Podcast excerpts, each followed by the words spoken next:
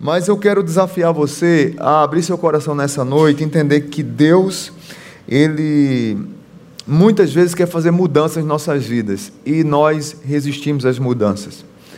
Ah, por que nós resistimos às mudanças? Porque as mudanças nos tiram da zona de conforto. A verdade é essa. As mudanças nos tiram da zona de conforto. E quando a mudança nos tira da zona de conforto, ela, ela mexe em coisas que nós não, não, queríamos mexer. Ela faz com que nós tomemos atitudes que nós não queríamos tomar. Ela, ela faz com que nós confrontemos coisas que nós não queríamos confrontar. Ela faz que nós nos, nos, nós venhamos a desfazer de, de coisas que nós não queríamos desfazer. Então, ficar na zona de conforto é muito bom. Mudar é bom, mas mudar causa medo. Mudar causa medo. De repente, nós não queremos tomar decisão para a mudança. E o que acontece? Quando nós não tomamos decisão para a mudança, e Deus vai sinalizando para nós que nós deveríamos mudar, se nós não mudarmos, Deus muda por nós ele toma a decisão por nós. Foi praticamente o que aconteceu comigo. Eu tinha que mudar algumas coisas na minha vida e eu não mudei. Alguns hábitos eu não mudei. Mudar a minha agenda e eu não mudei. E Deus me pôs numa cama durante três meses praticamente, para eu dar uma parada. Para eu dar uma freada, para eu descansar um pouco, para eu entender que eu sou ser humano e não super-homem, para eu entender que eu precisava rever minha agenda, para eu entender que tem prioridades C.S. Lewis diz: ponha as primeiras coisas e vo, é, ponha as primeiras coisas no primeiro lugar e você conseguirá fazer todo o resto. Ponha as segundas coisas num primeiro lugar e você perderá todas as outras.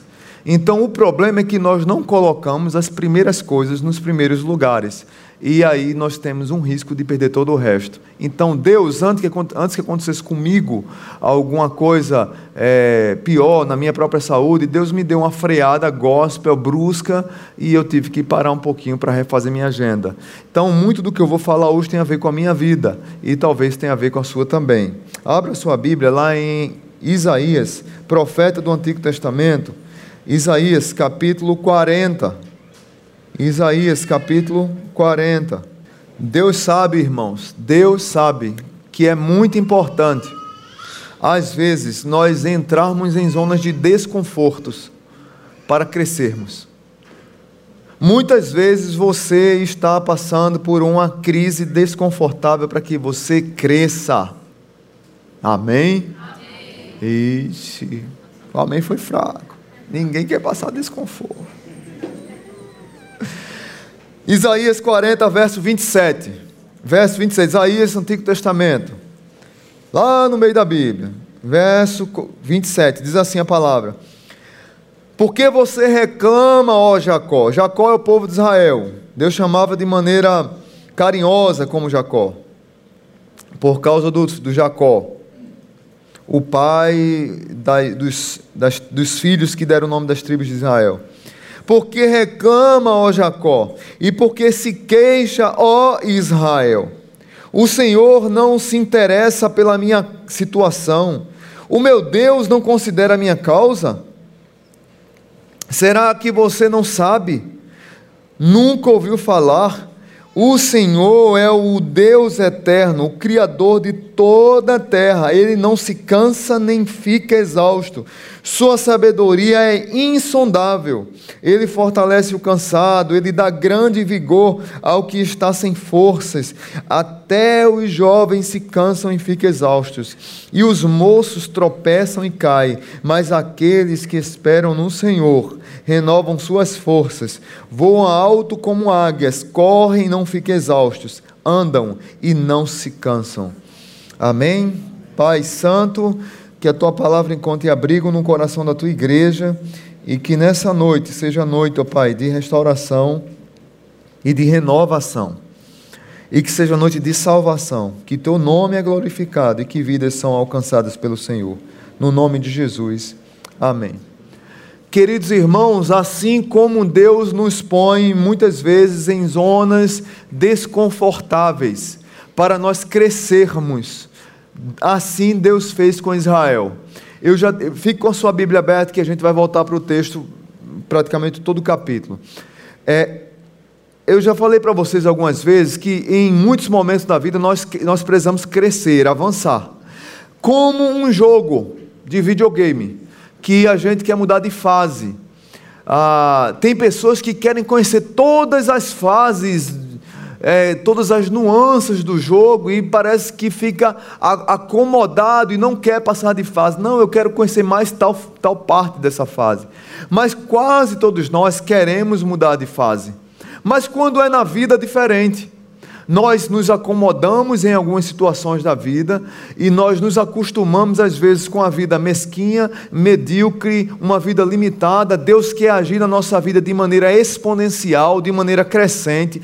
Deus quer abençoar a nossa vida para que muitas mais pessoas sejam abençoadas, fazer algo grandioso e nós ficamos com a mente medíocre e pequena e Deus às vezes tem que nos dar uma quebrada para que a gente mude de fase. Muitas vezes a, a, a, o desconforto vem para que nós voltemos a nos conectar com Deus, para entender é, ou abrir os olhos para o que Deus quer fazer conosco. Assim foi com o povo de Israel. O profeta Isaías. E o livro de Isaías é um livro fantástico. Se você depois quiser ler em casa, vale a pena ler todo o livro de Isaías. Porque o livro de Isaías tem 66 capítulos e tem uma curiosidade, não foi não foi pensado isso aqui, foi foi, eu creio que foi pensado por Deus, não pelos homens, né? Mas a Bíblia tem 66 capítulos. 66 livros, e o livro de Isaías tem 66 capítulos. E do capítulo 1 ao 39, é meio que simboliza o Antigo Testamento, que tem 39 livros. E fala um pouco sobre a, ah, o castigo de Deus sobre um povo idólatra, um povo que abandonou o Senhor, um povo que, abandonaram, que abandonou os pobres, um povo onde os reis escravizam, cobram altos impostos, mas ele sempre vai apontando um pouco de esperança, assim como, Isa, como Jeremias.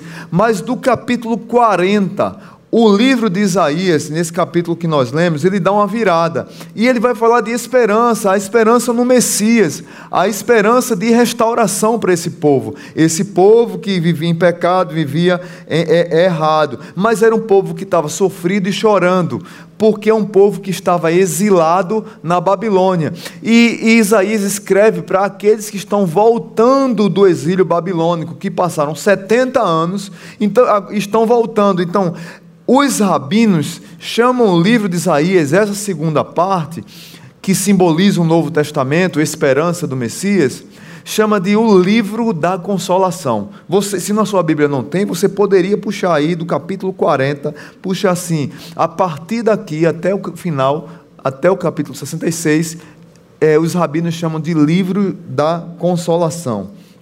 Então o que é que acontece? Isaías escreve para um grupo de pessoas, refugiados, que estão desanimados e diante deles tem uma longa viagem de volta para casa.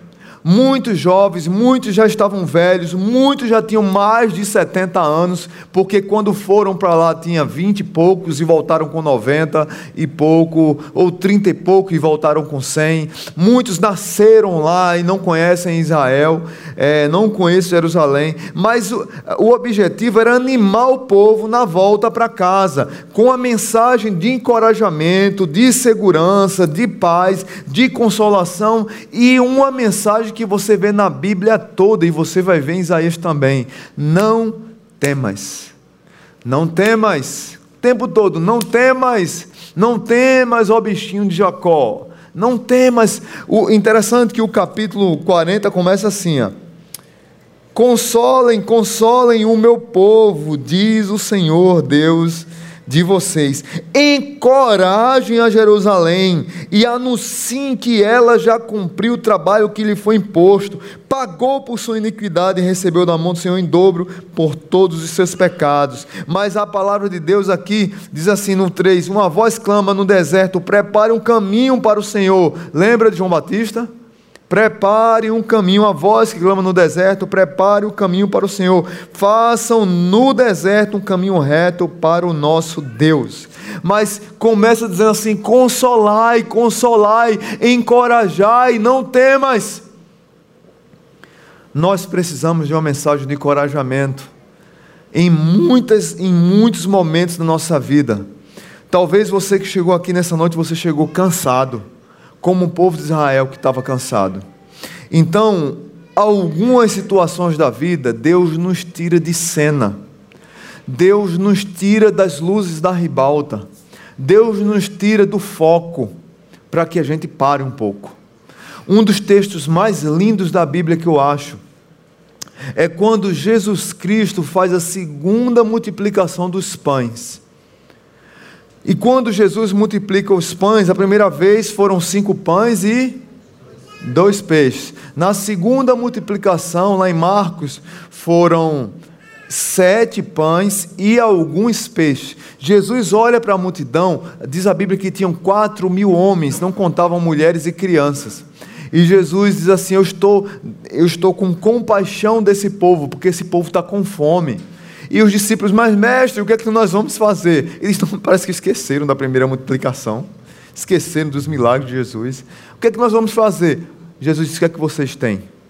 Nós, eu tenho sete pão aqui, sete pães, serve? Serve? Cinco serviu, quanto mais sete? É mais dois, hein? Quantos peixes tem aí? Alguns, dois serviu, quanto mais alguns? Jesus faz uma grande multiplicação de pães e peixes. Todos comem, sobram vários cestos, mas diz a Bíblia que depois desse milagre, Jesus se retirou com os discípulos, com os discípulos e foi para uma região chamada Dalmanuta. Se você procurar no mapa bíblico, as regiões de Dalmanuta não tem você procurar não vai ter. Alguns dizem que é as regiões de Magdala, de Maria Madalena, mas Dalmanuta foi descoberta como uma cidade 2004. Olha aí. Mas naquele tempo não tinha nada registrado com essa cidade. O que é que eu quero dizer? Por que eu quero dizer que é, uma, é um texto lindo? Porque depois de um grande milagre, depois de uma grande festa, depois de algo esplendoroso, Jesus parou, se retirou, descansou, deu uma parada na vida deu uma freada. Talvez aquele povo estava de barriga cheia, alimentado, já ouviram a palavra. Jesus foi para um outro lugar que outro público precisava dele. Dalmanuta significa a segunda metade do trabalho. Lá em Dalmanuta tem uma viúva enlutada, tem alguém numa fila do banco que precisa de um abraço, tem alguém que está chorando que precisa ser consolado. Dalmanuta é outra parte. Dalmanuta é o lugar que muitas vezes eu preciso ir para descansar, para dar uma parada. Aqui está um frisson muito grande, eu tenho que ir para Dalmanuta. É interessante que em alguns momentos de Jesus, a multidão queria pressioná-lo. E os discípulos chegavam perto dele assim, dizer: Jesus, Jesus, estão pressionando, querem falar com o Senhor aí fora. Jesus não ia, Jesus dizia, pegava os discípulos, se retirava para orar. Muitas vezes como isso está na Bíblia, como Jesus nos ensina em muitos momentos, dá uma parada, dá uma freada na vida, mas nós somos muito cheios de atividades. A nossa mente está super ocupada. E o que é que, nós, o que, é que acontece conosco? Ficamos cansados. Então, a primeira lição que eu queria tirar para a minha vida e para a sua nessa noite é que muitas vezes nós precisamos sair de cena e sair de cena é um convite aos cansados. Sair de cena é um convite aos cansados. Alguém já disse que o pior cansaço é aquele que nos acomete quando procuramos descanso nos lugares errados. Tem muitas pessoas que estão cansadas, mas estão procurando descansar no lugar errado estão procurando descansar em mais atividades, escondendo a própria mente, procurando descansar em mais um emprego, em mais um concurso, em mais um trabalho, em mais um salário, em mais um com a compra, em mais uma compra Tem pessoas que estão adoecendo a mente, adoecendo a mente sem perceber que estão procurando fuga para o seu descanso nos lugares errados.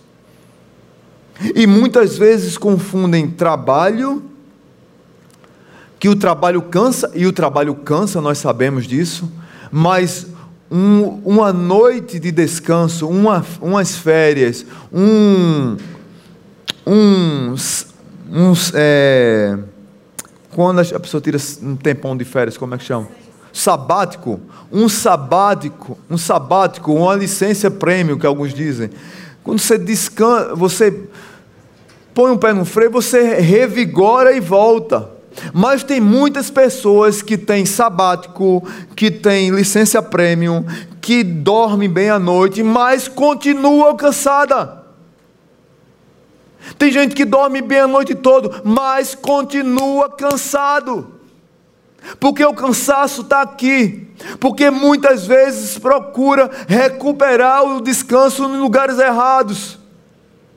E o que acontece é mais cansaço, é mais sofrimento. E Deus está dizendo para o povo dele, do verso 28 ao verso 31, que Deus ama esse povo. Deus sabe que esse povo está cansado e Deus quer trazê-los de volta para casa. O verso 28 diz assim: o cria, é, ele não se cansa nem fica exausto, sua sabedoria é insondável, ele fortalece o cansado, ele dá vigor ao que está sem forças. Talvez você esteja sem forças, você não aguente mais a caminhada, mas você está buscando água no lugar que não satisfaz a sua vida.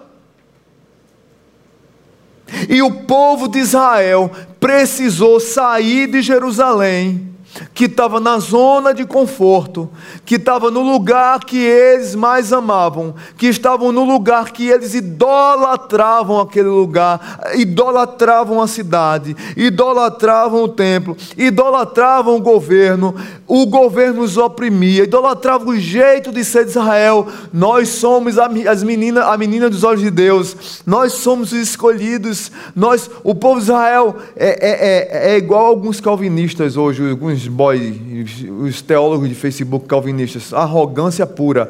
Nós somos os escolhidos de Deus como se fosse a, a última bala, que a última Coca-Cola do deserto.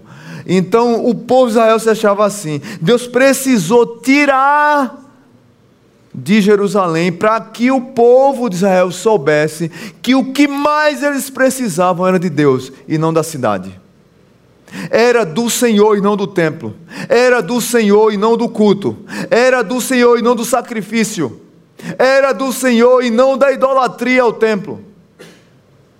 Porque Deus está em qualquer circunstância, em qualquer lugar, em qualquer cidade, em qualquer galáxia que você estiver, Deus está lá com você.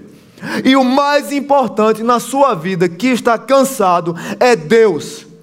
É Deus dizendo que quer restaurar o seu cansaço, fortalecer, lhe dar vigor e renovar suas forças. Mas muitas vezes, para que nós ouçamos o Senhor, precisamos sair de cena. Precisamos dar uma freada. Como um pastor que vocês conhecem, que teve que dar uma freada gospel. Deus é o motorista do carro que eu ando, então ele deu uma freada gospel. Eu estava sem cinto, meu irmão. Vocês sabem o resultado, né? Tive que parar, né? Então, quase três meses parado para poder refazer minha agenda e colocar em primeiro lugar o que deve ser primeiro lugar. Talvez você esteja precisando dar uma parada porque você está cansado. Talvez você esteja precisando sair de cena porque para colocar, como que chama a turma diz, colocar a colocar as coisas no devido lugar, mas é outro nome que a turma diz assim consertar cacholeta, sei lá o que o povo disse. Mas o que eu vejo aqui é que Deus quer restaurar e Ele oferece essa restauração ao cansado. Eles estavam com medos, estavam cansados, estavam exaustos, eles não criam mais no impossível, não criam mais no poder de Deus, estavam fracos, até os jovens estavam fracos com as pressões da vida. Ou você que está aqui hoje não está não tá, não tá cansado com as pressões da vida. Para completar O Brasil está passando por essa crise. Ontem a gente passou por tudo aquilo, aquela situação do, da prisão do ex-presidente. Aí eu vejo os crentes brigando no Facebook. Eu nunca vi tanto crente brigando, misericórdia, meu Deus do céu. Eu nunca vi tanto crente brigando. Uma coisa é você brincar, outra coisa é você ter sua posição política, outra, outra coisa é você estar tá brigando. E agora a turma se acha na autoridade de dizer que não, quem vota num não é crente, não pode ser crente. Quem vota no outro é crente. Meu irmão, algum presta? Diga aí. É brincadeira, gente. Cuidado, meu irmão. Nós temos que orar para Deus restaurar a nossa nação e parar de brigar entre nós. Deixa eu dizer uma coisa para vocês. Isaías, quando teve a visão lá do Senhor, Isaías capítulo 6, o rei tinha morrido, o rei era um rei bom, Isaías está em crise. O que será, como será da nossa nação? O que aqui acontecerá conosco? E aí Isaías tem a convicção, ele vê Deus, ele vê, ele, ele vê, a presença de Deus, ele sente a presença de Deus, ele diz que é homem impuro de lábios impuros e está no, no meio de homens de impuros lábios, mas Isaías sai de uma convicção daquele lugar, daquela visão. O Deus, o, o, o rei da terra morreu, o trono está vazio, mas o trono do céu continua ocupado, Deus continua reinando Deus continua reinando. Nós precisamos voltar a crer num Deus que convida o cansado para descansar nele. Em quem você tem descansado, meu irmão? Tem pessoas que têm descansado só em entretenimento, e o rolo compressor do entretenimento passa por cima, e você acha, e você fica mais cansado ainda. Porque você vai para uma coisa, vai para outra, abre outra aba, outra aba. Tem uma vez eu cheguei na casa de uma pessoa, tinha 1855 abas abertas no, porque ele vê uma coisa, abre e outra, meu Deus do céu. Disse, vamos contar aqui, irmão, brincadeira, mas tinha mais de mil. Isso eu tenho certeza. Isso eu tenho certeza, porque eu perdi as contas com 100. Eu não sei nem se tem isso, a turma da informática que sabe. Mas é assim, porque às vezes a gente quer descansar e a gente fica mais cansado. Às vezes nós precisamos parar e nós não paramos. Às vezes nós precisamos pôr o pé no freio e não pomos. Às vezes Deus está dizendo para você: olha, filho, a única coisa que você precisa fazer é fazer o básico da vida, feijão com arroz, mas o cara quer fazer mais. Eclesiastes diz que tudo que chegar à tua mão para fazer, fazei acima das tuas forças. É isso que o texto diz? É isso que o texto diz? Hein? Fazei conforme as tuas forças. Tudo que chegar na tua mão para fazer, fazei conforme as tuas forças. Nós queremos ser super-homens. E o que é que acontece? Fadiga, cansaço, medo, frustração, decepção, crise. Porque nós não damos conta. Nós queremos controlar as coisas. Eu nunca vi uma geração que quer controlar tudo, que tudo seja no seu tempo, da sua forma e da sua hora como essa. Resultado: uma geração frustrada, uma geração decepcionada com Deus e com todos, uma geração amargurada, cheia de peso no coração. Nunca uma música do Titãs foi tão real quanto hoje. Tem um CD do Titãs, desse das antigas, quem tem 40 vai lembrar. É, o nome do CD é Tudo ao mesmo tempo agora. Do CD não, do LP. Naquele tempo não tinha CD. Então, é, é o bolachão assim. Eu não lembro o nome do CD, o nome da música era esse. Tudo ao mesmo tempo agora. Então a música era interessante, porque a música dizia assim: ó, uma coisa de cada vez, tudo ao mesmo tempo agora. Tudo ao mesmo tempo agora, uma coisa de cada vez. Uma coisa de cada vez, tudo ao mesmo tempo agora. A música só era isso. Aí daqui a pouco a música mudava. Uma coisa agora, nunca de vez, de quando e nunca, e uma coisa de nunca vez, aí misturava, tro, trocava as placas. Era intencional, os cabas são inteligentes. Porque nós queremos uma, nós não queremos uma coisa de cada vez, nós queremos tudo ao mesmo tempo agora, e tudo ao mesmo tempo agora, o resultado é atrapalhar tudo. Então nunca uma música foi tão real para uma geração tão apressada que quer tudo ao mesmo tempo agora como essa. Enquanto eu vejo homens que estão na batalha, na luta, com quase 50, 60 anos, conseguindo objetivos profissionais, tem jovens com 30 anos que quer ter a influência, o poder e o dinheiro de um cara que está com 50 anos. E é tudo cheio de direito. Uma empáfia que precisa levar um cascudo de Deus para parar. Cheio de goga, é verdade. Nunca faz tempo que eu não ouvi essa expressão. Tu é pernambucano, né? Cheio de goga. Essa irmã é pernambucana, eu acho. É. Então, o que, é que aconteceu com o povo de Israel? O povo de Israel aprendeu que precisava voltar para Deus. Deus sabia que o povo estava cansado. Deus sabia que o povo estava com medo e frustrado. Você que está aqui nessa noite, talvez Deus esteja dizendo para você, filho, eu quero que você saia de cena um pouquinho, pare um pouquinho, para voltar a se relacionar comigo. Porque no meio de tanta coisa que enche a tua cabeça, talvez você esqueceu de mim. E eu te amo tanto que eu estou tirando você de cena para trazer você de volta. Amém? Amém? O descanso que precisamos não é não é ausência de trabalho, é ausência de ansiedade. Guarda isso no teu coração. O descanso que precisamos não é a ausência de trabalho, é a ausência de ansiedade.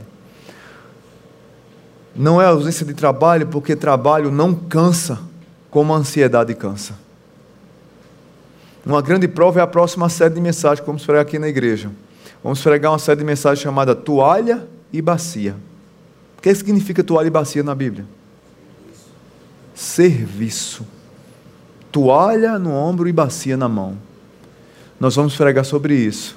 Porque eu nunca vi pessoas que estão tão ocupadas, tão, tão atarefadas, tão cheias de preocupação, tão cheias de problema, que não conseguem servir na igreja, não conseguem servir ao próximo. Nunca vi, nunca vi. Nunca, sinceramente, nunca vi. No, no, no meio de 100% de pessoas, 18% trabalha, serve. E carrega o piano nas costas para outras 80%. É triste isso, mas porque as pessoas precisam entender o que deve ser primeiro lugar e o que não deve. Então, não venha dizer a mim que você está cansado pelo trabalho. Porque se descansar, você fica descansado. O problema está aqui. A sua mente é que está cansada. É isso que você precisa entender. É a sua mente que está cansada. E às vezes Deus para para que você descanse sua mente. Segunda lição. Primeira qual? Sair de cena é um convite aos cansados. Segunda, sair de cena para conhecer a soberania de Deus. Verso 12, veja comigo o verso 12. Verso 12 de Isaías 40. Esse é, é interessante como tem tudo a ver com o que a gente já leu. É uma, é, isso aqui é uma resposta ao versículo 27. Diz assim a palavra de Deus: quem mediu as águas na concha da mão?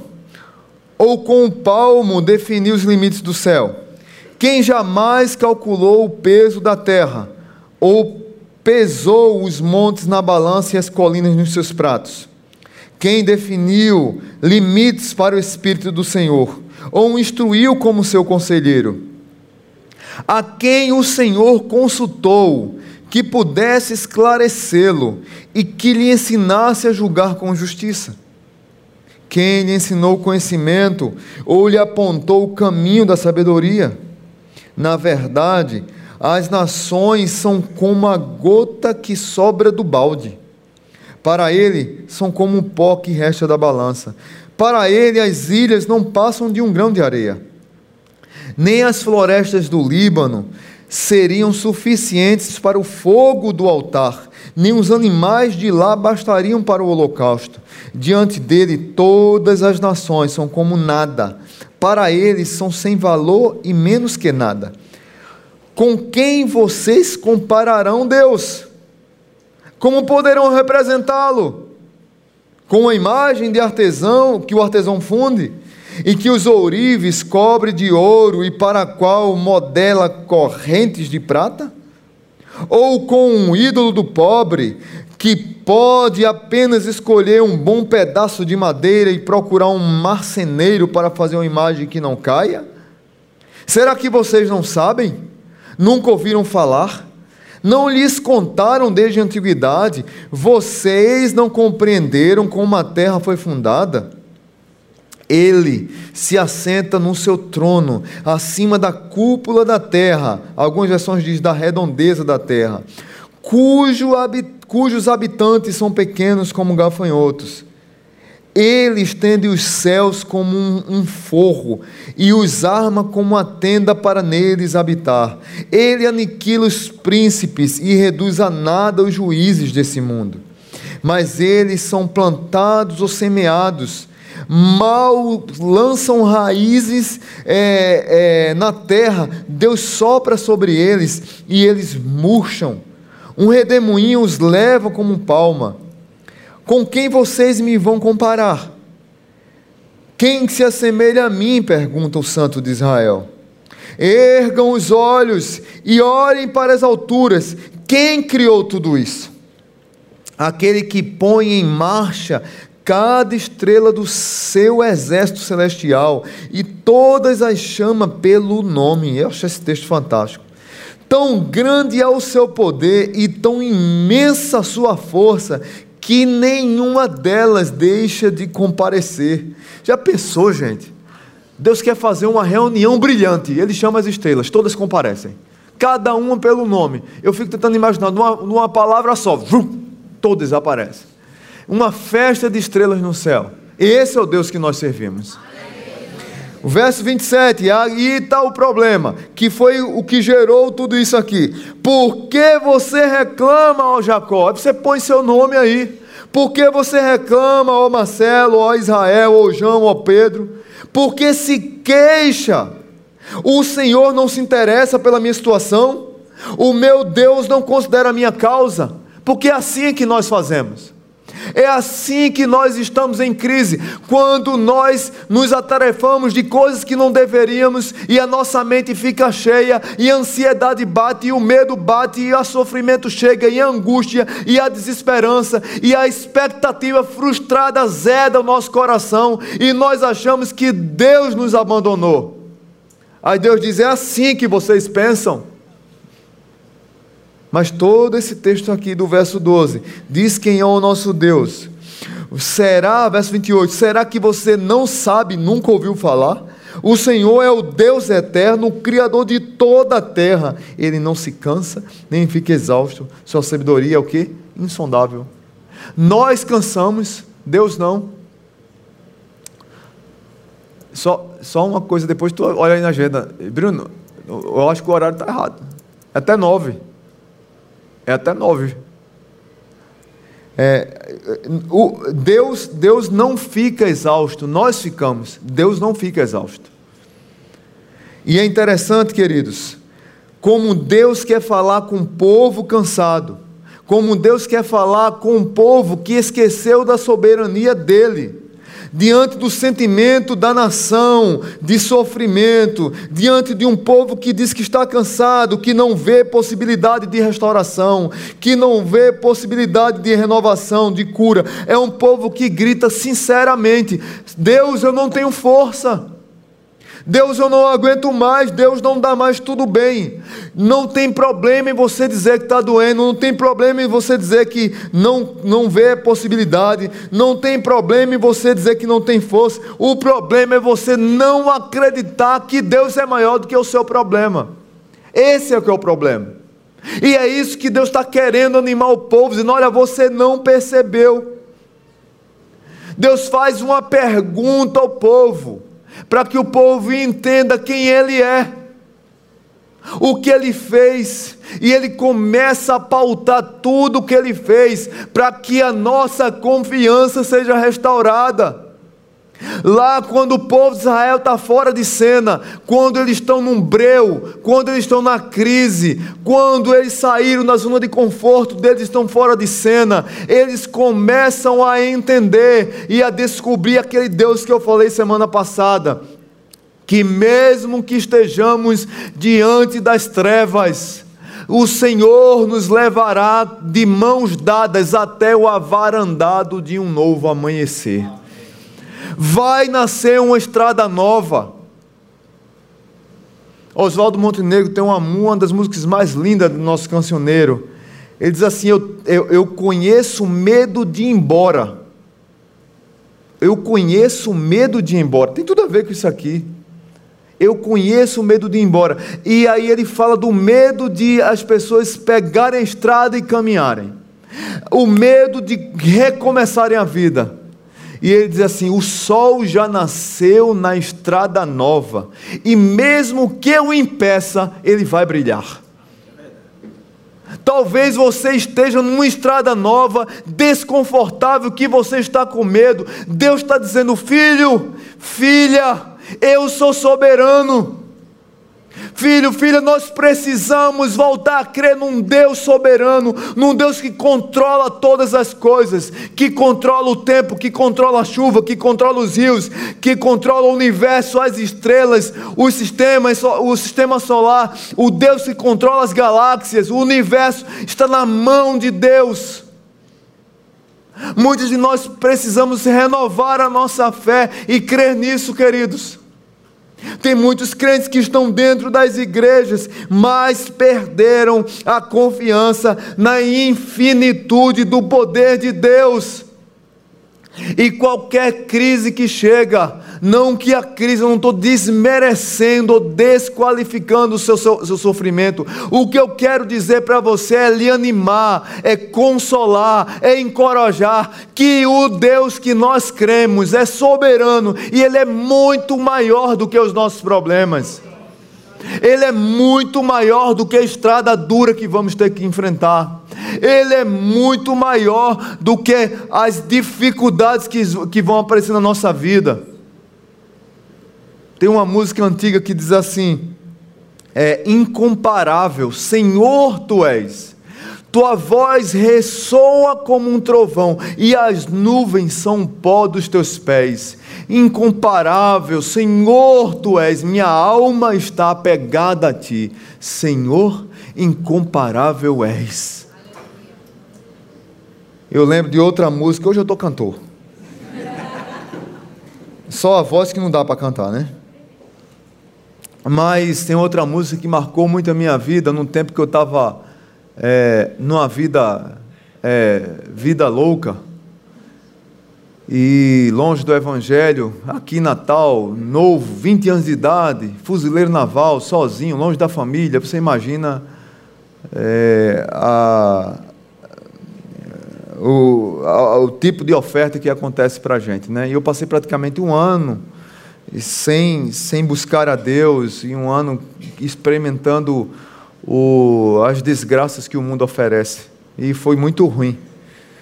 É, mas uma irmã baixinha da Assembleia de Deus compôs uma música que pegou o caba e marcou muito a minha vida. Hã?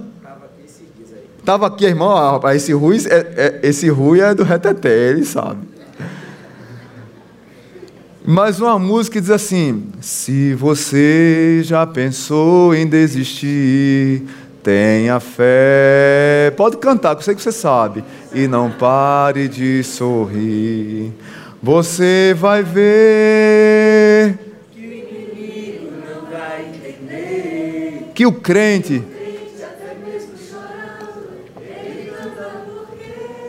Se chorar, se chorar chora nos pés do Senhor, em Jesus, como seu, teu sofrer, uma noite até pode durar, mas o crente vem pela manhã, então cante assim Vou seguir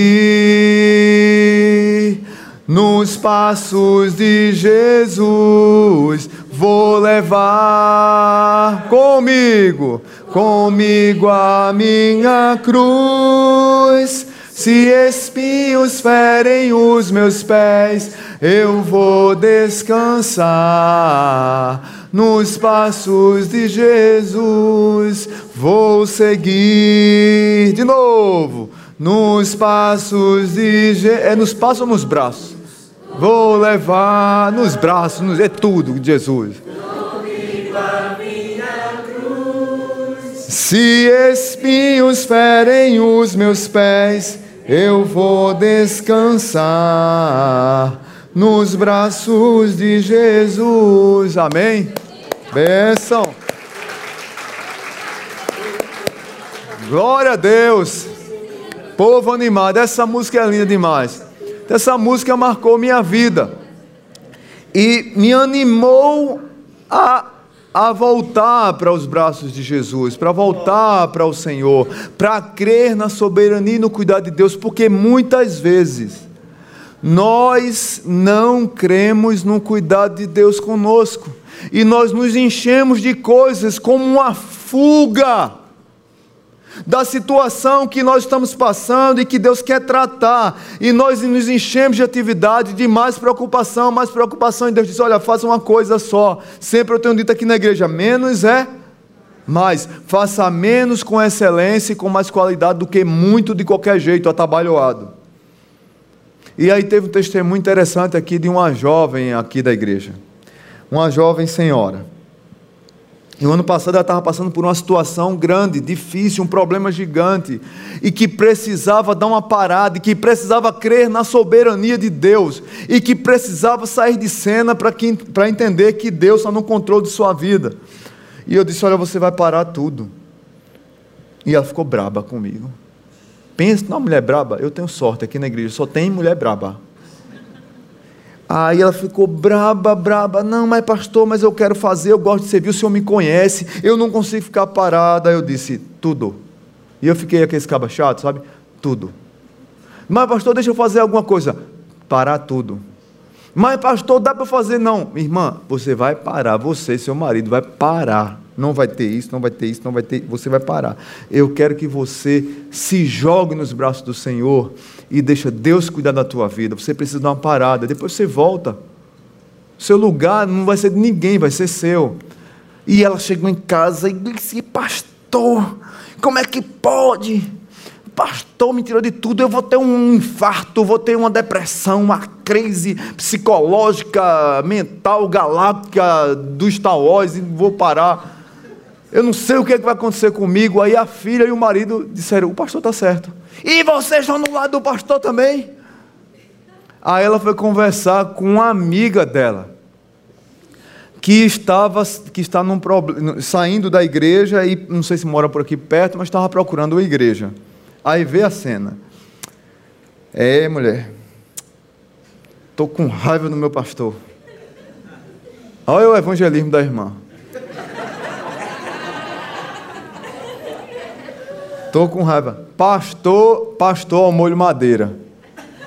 Pastor ao molho madeira. Estou com raiva do meu pastor. Por que está com raiva do teu pastor? Porque ele mandou parar de tudo na igreja. Eu estava fazendo tudo, servindo, trabalhando, mas eu estou passando por isso, por isso, você sabe. Ele mandou parar tudo para Deus restaurar minha vida e eu voltar. Aí, ela, aí a mulher disse: Eu quero um pastor assim na minha vida. Tome, linguaruda. Tome. Eu quero um pastor desse. Que manda eu parar, porque entende que eu tenho que parar. Aí essa irmã deu, deu esse testemunho, eu quero Deus chamar ela aqui para dar esse testemunho, mas foi, ela me abençoou com esse testemunho, que eu nem sabia que ela estava com raiva de mim. Mas ela deu esse testemunho, ela teve coragem de me procurar, e em público já até, e dizer isso. Mas bênção, gente. Às vezes nós precisamos parar para entender que Deus é soberano e que Deus quer tratar com o mais íntimo da nossa vida. E o que eu falo aqui, parar, não é é, é, é, é fazer menos com mais qualidade. Mas às vezes Deus diz: olha, para tudo e descansa o coração. Às vezes Deus quer resgatar o seu coração de volta. O povo de Israel perdeu a perspectiva de quem Deus é porque estava com medo. O medo cega a nossa expectativa de vitória. O medo emperra a nossa esperança. O povo estava frustrado, o povo não compreendia quem era mais o seu Deus. A grandiosidade de Deus é uma boa razão para termos esperança novamente. Deus é grandioso e Deus quer restaurar a minha a sua vida, mas às vezes Deus diz assim, cara, fica um pouco quieto, para que você comece a descansar nos meus braços. Segundo, a crer que eu sou Senhor de todas as coisas. Ele é soberano. E por último, nós precisamos às vezes sair de cena para aprender que o tempo de Deus renova nossas forças. O tempo de Deus não é o meu tempo, é o tempo de Deus e Ele renova nossas forças. Verso 31 diz assim: Mas aqueles que esperam no Senhor renovam suas forças, voam alto como águias, correm e não ficam exaustos, andam e não se cansam. Se você olhar direitinho aqui, tem algumas situações interessantes. Primeiro, os que esperam no Senhor renovam, voam, correm, andam. Eu poderia, cada um desses verbos, falar uma coisa, mas eu, eu não vou falar de todos, até porque o tempo não dá. Mas a ideia aqui é de que nós precisamos aprender o tempo de Deus à medida que nós vamos mudando a perspectiva de vida, o nosso, mudando a nossa maneira de enxergar a vida. É interessante que a palavra espera no Senhor e renova suas forças, dão, trazem a ideia de você mudar de camisa, de vestir outra roupa. Eu estava com a roupa do medo, da frustração. Eu estava com a roupa do exílio babilônico. Eu estava com a roupa de que tudo vai dar errado. Eu estava com a roupa de que Deus não me ama mais, que Deus me abandonou. E Deus convida o povo para vestir a roupa da esperança, para vestir a roupa de quem caminha, de quem voa como águia, de quem, de quem espera no Senhor. É, é, é a ideia que Paulo fala muito no Novo Testamento. É, nós precisamos nos despir do velho homem e nos revestir do novo homem. Talvez você precise mudar o óculos de como você tem enxergado a restauração que Deus quer fazer na tua vida. Deus está te chamando para restaurar a tua vida, para mudar a tua história, mas você precisa aprender que o tempo de Deus renova nossas, for renova nossas forças. Você precisa aprender que quando Deus tira você de cena, para que você descanse nos braços dele, para que você creia na soberania dele, Deus quer trabalhar em você.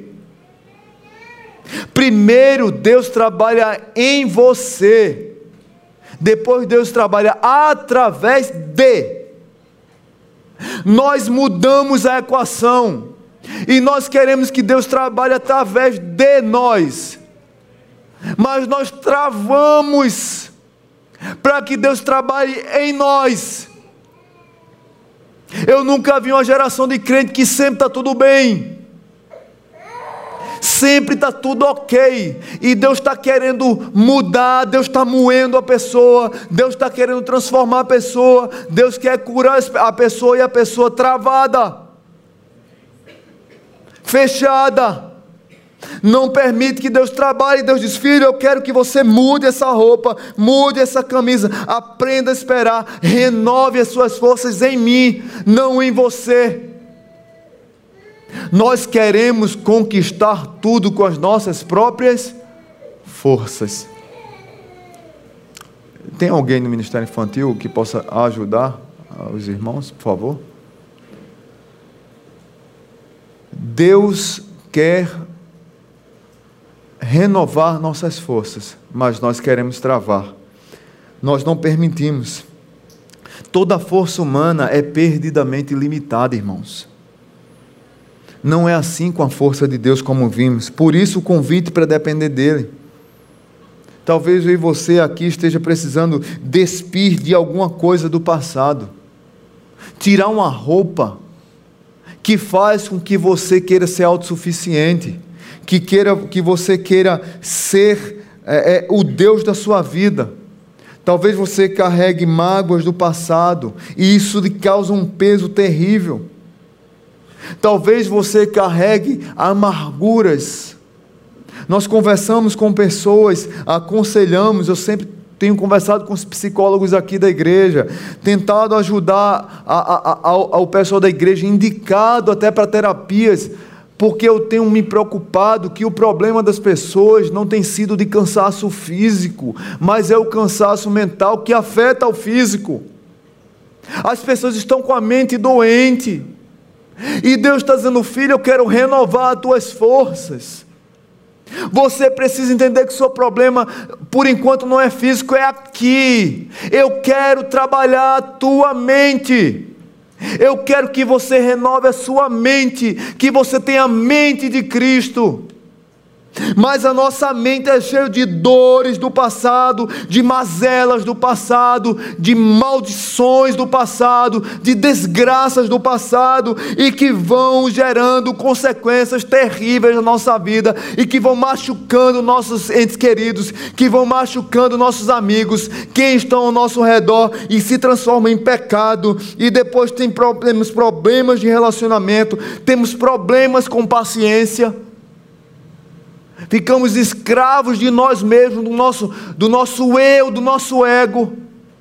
Somos reclamões demais, somos chatos demais e não aprendemos a esperar no Senhor, porque queremos tudo do nosso jeito, da nossa hora e não esperamos e não renovamos nossas forças, não aprendemos a voar e olhar o problema de cima, porque não temos a força do Senhor em nós. Não aprendemos a correr na força do Senhor, porque não temos a força do Senhor em nós.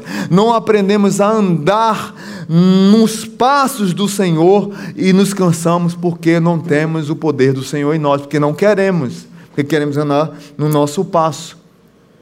E o que acontece é uma geração adoecida é uma geração que precisa se derramar na presença de Deus e aprender que o tempo de Deus não é o meu tempo e que o relógio de Deus é diferente do meu.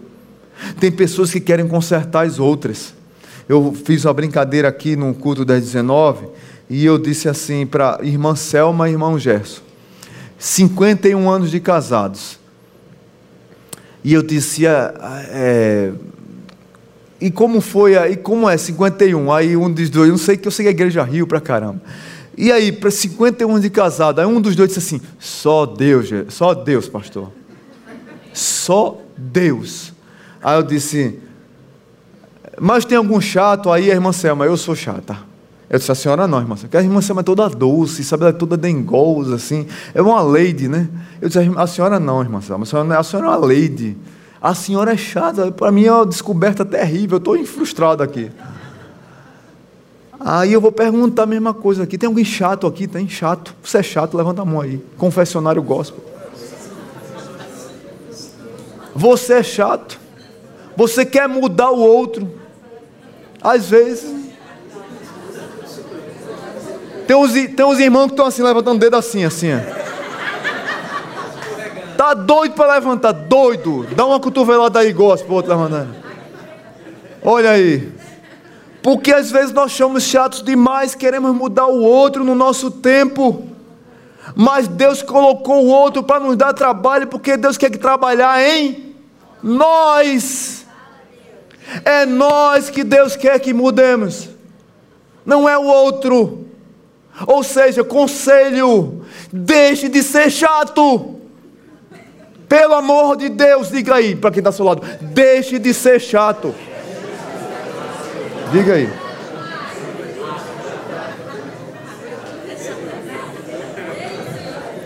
Aí você vira para o outro lado e diz a mesma coisa: deixe de ser chato. Pelo amor de Deus. Não tem como, gente. Olha, você que é chato, que quer mudar o outro segundo a sua forma. Deus quer transformar o outro na forma de Jesus e não na sua. E você também tem que ir para a forma de Jesus e não para que a sua mãe, seu pai, o cachorro do vizinho ensinou, não. Deus quer que você entre na forma de Jesus. Não é na sua forma. E Deus não quer que o outro entre na sua forma. Deus quer que você entre na forma de Jesus. Pare de querer controlar os outros. E Deus não vai mudar o outro, porque Deus quer mudar é você. E para você mudar, muitas vezes você tem que sair de cena para aprender que o tempo de Deus renova suas forças para aguentar e aprender a passar por novas situações. O louvor já pode subir, eu vou encerrando aqui. É, tem um autor que eu gosto muito que disse uma coisa bem interessante sobre isso. Quando esperamos no Senhor, Deus permite que sejamos elevados. Veja que coisa linda. Acima de uma crise, que corramos quando os desafios são muitos e que andemos confiantes em meio às pressões comuns da vida, ou em meio às, às exigências cotidianas. Vou ler de novo. Quando esperamos em Deus, Ele permite que sejamos elevados acima de uma crise, como águias. Corramos quando os desafios são muitos. Se eu estou na força de Deus, eu consigo correr. Se eu estou na força de Deus, eu consigo ver com o olhar de cima. Se eu estou na força de Deus, eu consigo andar confiante em meio às circunstâncias da vida. É muito mais difícil caminhar sobre pressões comuns do que voar como águia num período de crise. Uma jornada de mil quilômetros começa com o um primeiro passo. Pensa aí no primeiro passo. Os grandes heróis da fé nem sempre são aqueles que parecem elevar-se acima dos problemas. Tem pessoas que estão com problema, mas elas têm uma aura de espiritualidade, santidade, de que não sofrem mais do que todo mundo. Cuidado com essas pessoas. Melhor você gritar e chorar mesmo, na hora da dor.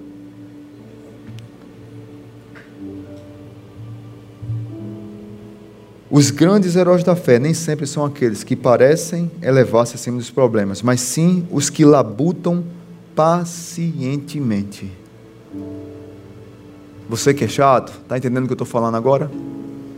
Pacientemente, Deus quer transformar você para você aprender a viver com outro. É você que Deus quer transformar. Essa mensagem de hoje não é para o outro que você está pensando, é para você. Ao esperar no Senhor, Ele nos permite não apenas voar e correr mais rápido, mas também andar por mais tempo. Ou seja, quem espera no Senhor, além de voar, de correr, anda por mais tempo. Bem-aventurado, felizes são os que labutam por um, são os que labutam na força do Senhor, pois um dia chegarão ao seu destino final. Que coisa linda. O povo de Israel estava voltando do exílio, com medo, cansado. Deus disse: Filho, vem cá, eu estou aqui para te dar um abraço. Com medo do problema gigante, Deus disse: Eu sou maior do que os teus problemas. Talvez você que está aqui nessa noite está passando por, por problemas que são grandes e são maiores do que eu e você, mas não é maior do que o nosso Deus. E talvez eu e você que está aqui nessa noite, precisamos aprender a andar no relógio de Deus e não no nosso. O tempo de Deus e não no nosso. A renovar as nossas forças em Deus e não na nossa própria força. Porque Deus quer trabalhar em nós. No outro também. Mas eu preciso ter convicção de que Deus quer trabalhar na nossa vida. E o resultado de tudo isso é que essa mensagem de hoje é muito para a minha vida, porque eu precisava parar para sentir o abraço de Deus. E eu senti o abraço de Deus quando vocês me abraçaram, quando vocês me acolheram, quando vocês cuidaram de mim. Eu senti abraçado. Tem muito crente que está muito tempo na igreja e faz muito tempo que abandonou a fé, mas está aqui no culto, vem todo domingo, serve em algum ministério, mas Deus não faz parte da sua vida. E Deus está dizendo nessa noite: filho, volta para casa, você está cansado. Você está cansada, eu quero te carregar nos meus braços, no meu colo. Tem muito crente que está precisando sentir o abraço de Deus novamente, só para fazer uma coisa: descansar. Descansar nos braços de Deus. Talvez seja você nessa noite, talvez seja eu. Que você se renda ao convite de Deus nessa noite para descansar nos braços dele. Amém? Vamos ficar de pé, vamos cantar essa música e vá refletindo no que vamos cantar. Depois eu quero fazer um desafio a você.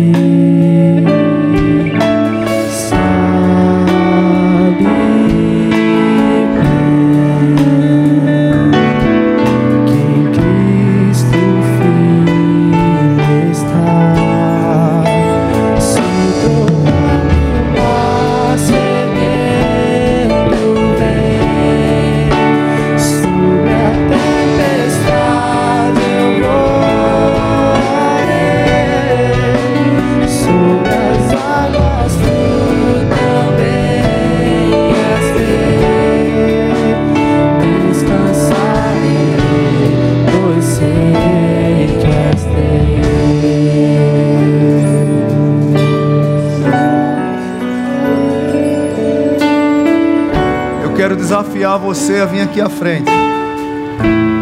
Talvez você está precisando descansar nos braços de Deus. Faz muito tempo que você não faz isso. Você precisa parar algumas coisas. E eu não falo aqui só de tarefa, não. É, é para a sua mente precisa descansar no Senhor. Saia do seu lugar, vem aqui à frente. Não se constrange. quero orar por você. Você precisa descansar nos braços do Pai.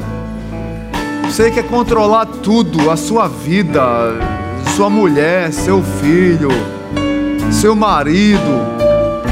Você quer controlar as pessoas, você quer controlar o tempo.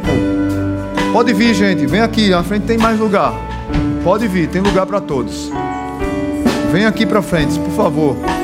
Deixa o corredor livre, por favor. Deixa o corredor livre. Deixa o corredor livre. Sai do seu lugar, não se constrange. A hora é essa colocar diante de Deus que você precisa descansar nele. Deixa o corredor livre, pessoal, por favor, deixa o corredor livre aqui. Eu pedi para deixar o corredor livre para o pessoal vir aqui à frente. Pode vir, gente. Tem, tem mais lugar aqui. Deus quer tratar o seu coração.